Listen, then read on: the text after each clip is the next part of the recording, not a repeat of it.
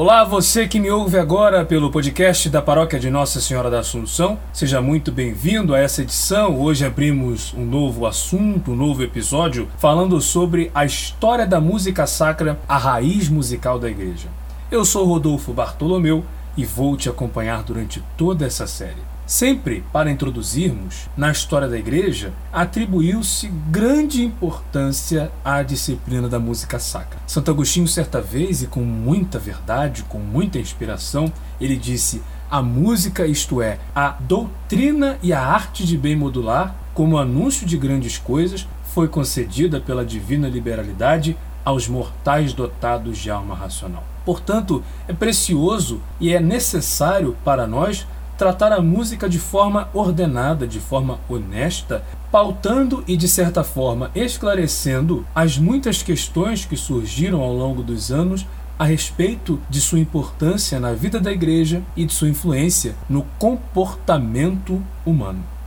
Antes de iniciarmos propriamente, eu quero dizer que este é um assunto bastante denso, no sentido de ser rico em detalhes, e por isso precisaremos resumir muitos pontos. Mas, na mesma medida que ele é muito denso, ele é um assunto bastante necessário e por isso eu peço que você, que está me ouvindo agora, não deixe de buscar aprofundar os seus conhecimentos lendo alguns documentos da igreja. Afinal, como diz Bento XVI, a música é capaz de abrir as mentes e os corações à dimensão do espírito e conduzir as pessoas a levantar o olhar para o alto e abrir-se ao bem e ao belo absolutos que tem nascente última em Deus. Para iniciarmos então, não é à toa que os cantos e a arte musical também tenham sido usados e valorizados, como mostram alguns documentos históricos, por povos pagãos da antiguidade, como decoração e etiqueta das suas cerimônias religiosas.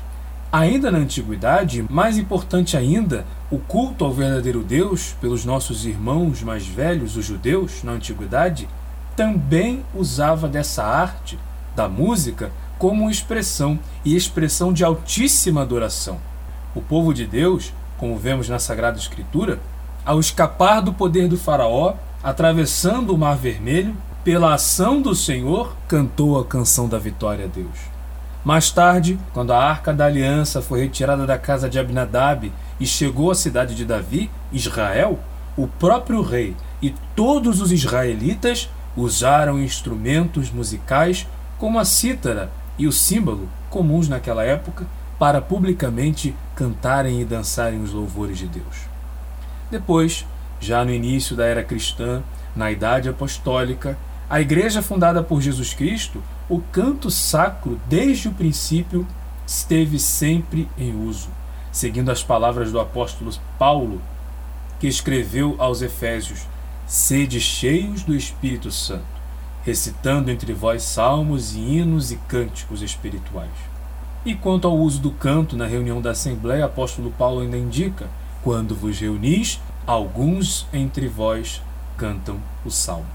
Ainda se registra que nem mesmo no tempo da perseguição aos cristãos, logo no início da era cristã, a voz do canto da igreja emudecia. Isso também é confirmado por Tertuliano, autor cristão da antiguidade, quando ele narra que nas assembleias dos cristãos se leem as escrituras, cantam-se salmos, promove-se a catequese. Dada então essa introdução, vamos analisar com mais profundidade a música sacra na história da Igreja.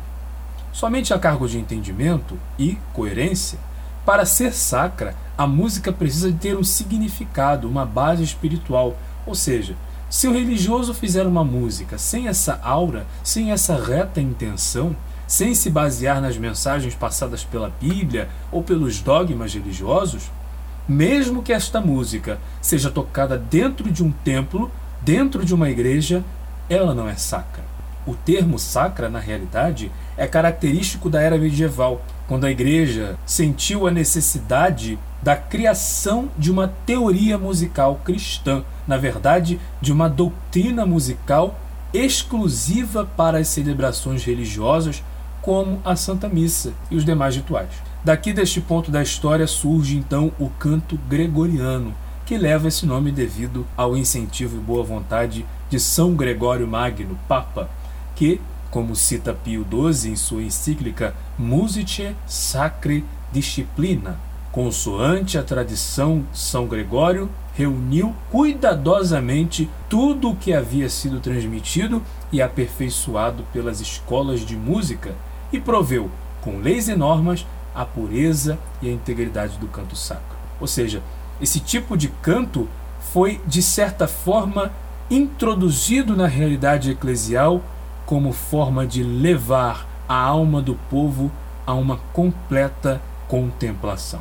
O canto gregoriano tem uma característica muito interessante, porque ele é de uma melodia única, ele é composto por uma melodia única formada por várias vozes, que expressa, de forma musical, a palavra do próprio Deus nas passagens bíblicas. É então a partir do século IX que há a evolução do canto sacro, e então é introduzido o canto polifônico, que foi gradualmente se juntando a esse tipo de coro gregoriano.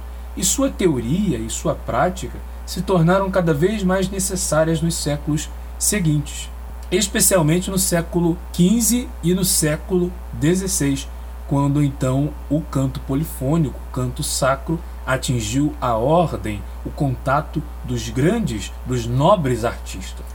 Foi uma boa evolução para a música sacra, porque além do órgão, que muitas vezes sustentava o canto gregoriano, a voz do cantor se une então agora com o canto polifônico aos sons de outros instrumentos. A igreja então manteve grande honra, grande prestígio ao canto polifônico e, de bom grado, admitiu, para maior decoro das celebrações, nos ritos sagrados nas próprias basílicas de Roma, daquela época, e nas cerimônias pontifícias.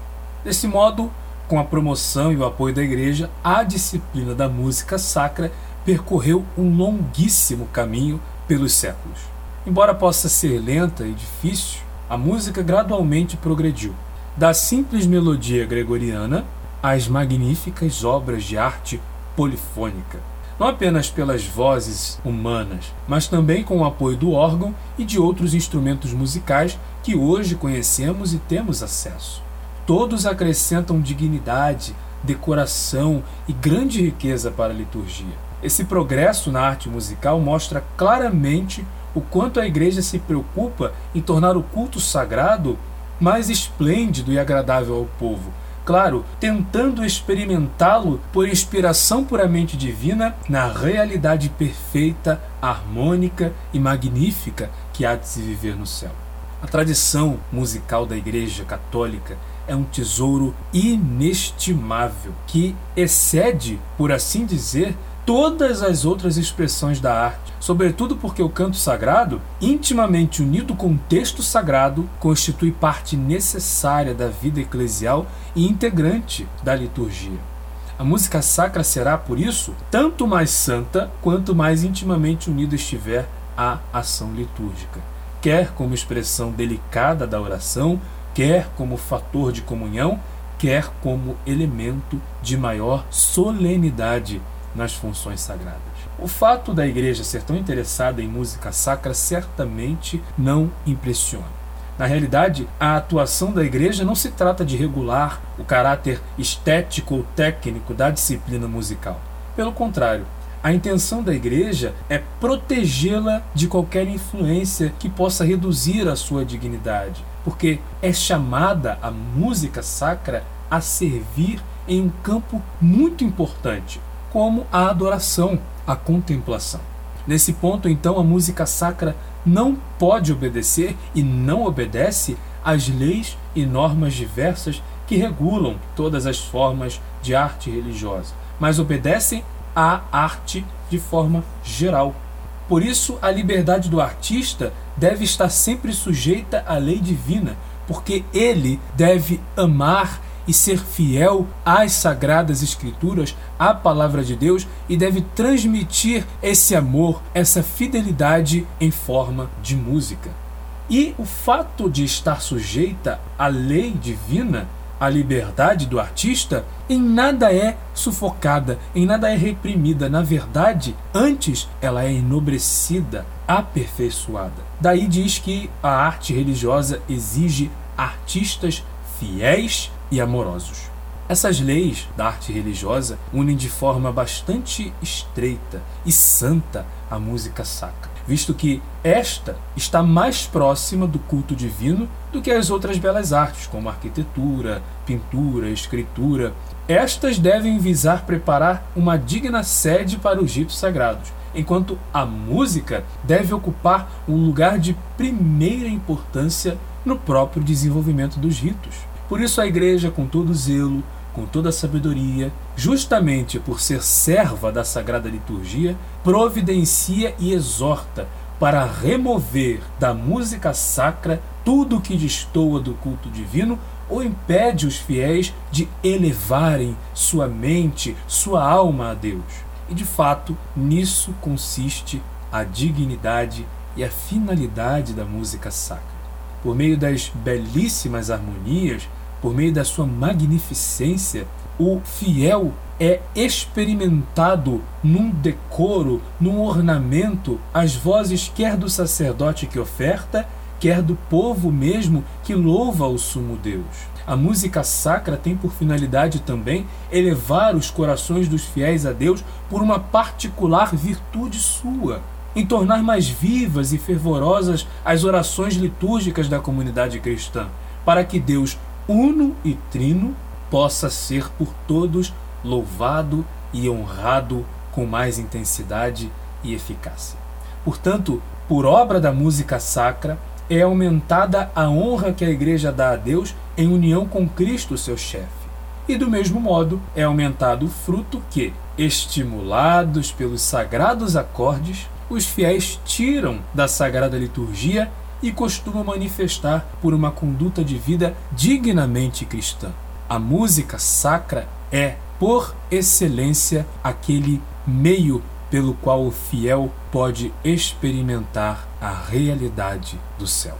Por hora nós ficamos por aqui, mas esse é apenas o primeiro episódio dessa edição. Tenha certeza de que continuaremos em breve sobre a história da música sacra na vida da igreja, dessa vez mais voltados para as regras acerca de sua composição e execução. Deixo aqui meu agradecimento pela sua companhia e até breve.